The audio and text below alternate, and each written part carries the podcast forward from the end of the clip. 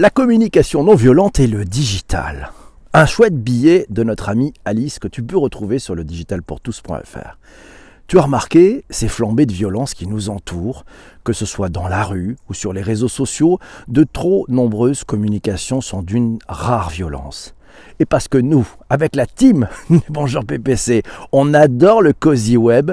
Et si on faisait un break en abordant aujourd'hui la communication non violente? Oui, tout attaché, non violente, tout attaché. En un mot, vous savez quoi? C'est déposé. Alors qu'est-ce que c'est la communication non violente? De quoi parlons-nous? Ben, Alice nous explique que la communication non violente, ce n'est pas une simple charte de bonne conduite communicationnelle. Non, non, comme son nom ne l'indique pas, la communication non violente, souvent abrégée ou camouflée en CNV, ben, c'est en réalité un ensemble de techniques permettant de mieux analyser et de communiquer nos sentiments a fortiori quand ces derniers sont provoqués par les actes et paroles d'autrui que vous comptez et vous comptez lui en toucher deux mots, certes. Mais la communication non violente, c'est clairement un concept beaucoup plus large. La communication non violente, ça nous invite à sonder nos sentiments, nos besoins et nos attentes, ainsi que ceux de nos interlocuteurs, et cela de manière bienveillante et empathique, et puis ça nous invite aussi à débusquer les mots MAUX derrière nos mots MOTS pour éviter les phrases qui clashent et les phrases de trop. Vous savez, celle, où on se dit, oh, j'aurais peut-être pas dû aller jusque-là. La communication non violente, elle a été mise au point par Marshall Rosenberg. C'est un docteur en psychologie, élève puis collaborateur du psychologue américain Carl Rogers. Ça vous parle hein? Oui, c'est le rédacteur de plusieurs livres, dont celui de référence Les mots sont des fenêtres ou bien ce sont des murs.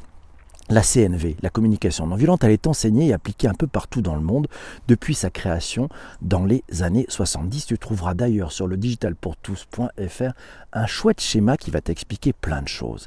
Quand faut-il utiliser la communication non violente? La CNV, elle est utile dans le cadre de toutes les interactions potentiellement problématiques et ce, quel que soit le contexte en travail, la famille, les amis, les voisins.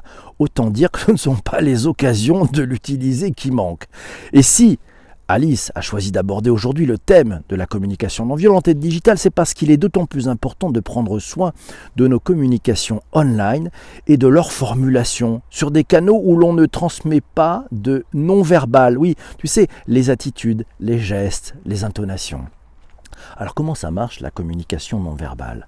Le concept de la communication non verbale, ça repose sur quatre piliers quatre fondamentaux qui sont résumés en un seul acronyme. C'est facile, tu vas voir. Eh ben, cet acronyme, il s'appelle OSBD. O pour observation, S pour sentiment, B pour besoin et D pour demande observation, sentiment, besoin et demande. Alors, ça démarre comment? Ben D'abord, on observe la situation sans la juger.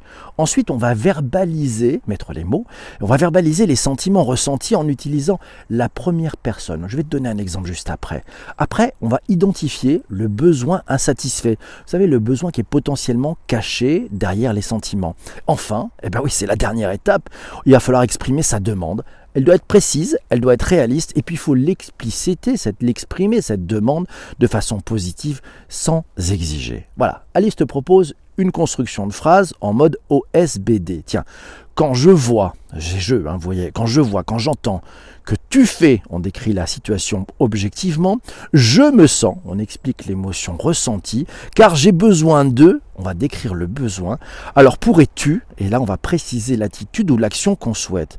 Donc bref, on ne nous dit pas, hé, hey, t'abuses, c'est toujours pareil, t'es toujours en retard et c'est moi qui me retrouve seul à t'attendre, sympa, j'en ai marre de ton égoïsme sur ce projet, mais on dit plutôt, le rendez-vous était à 9h. Quand tu arrives en retard, observation factuelle, je ne me sens pas respecter, c'est un sentiment, et je ne ressens plus ton implication dans le projet, c'est un besoin. Pourrais-tu à l'avenir t'efforcer d'arriver à l'heure? C'est la demande. Vous voyez comme c'est châtié, c'est bien, c'est respectueux de l'autre, mais par contre les choses sont posées, les choses sont dites. Ça peut paraître peut-être, nous dit Alice, un peu tarabiscoté et pas toujours simple à mettre en application, mais une fois que l'on intègre le processus et que l'on gagne en pratique, c'est drôlement efficace. Et le livre, en plus de l'auteur, galerie d'exemples éclectiques, éprouve l'efficacité dans maintes mises en situation. Cependant, cependant, eh oui, tout n'est pas rose, tout n'est pas rose. Marshall Rosenberg et ses formations à la CNV, à la communication non violente, ont été beaucoup critiquées. Certains disent que c'est un concept enfonçant des portes ouvertes avec une formation hors de prix, des comportements de gourou de créateurs, s'avérant moins pieux dans la réalité que dans ses écrits. Il surfe d'ailleurs sur la mouvance du développement personnel. Ok, ok, ok. Il y a probablement un peu de vrai, nous signale Alice, mais rien n'empêche d'utiliser sa technique qui fonctionne, voire même de la personnaliser à sa sauce. Ouais, on peut qu'être gagnant à maîtriser le B à bas du langage émotionnel et surtout à prendre conscience de l'autre dans toutes ses différences. Et c'est peut-être aussi ça la clé, c'est prendre conscience de l'autre. Oui, voilà, de l'empathie. Et c'est bien car chaque chose, chacun vit, perçoit, pense, analyse différemment les choses et adopter une communication claire, justifiée et bienveillante ne peut s'avérer que fructueuse. Dans l'article, tu le verras, il est lien sur l'article et dans les notes d'épisode, il y a plein de chouettes exemples et des choses à lire pour aller beaucoup plus loin et pour en savoir plus. Je te laisse, j'ai rendez-vous avec la Redacroom et on va faire un petit coucou à Alice qui a écrit ce magnifique billet. A très très vite, abonne-toi et surtout ne lâche rien parce qu'on se retrouve très vite pour de prochains épisodes. Merci, à salut, bien ciao.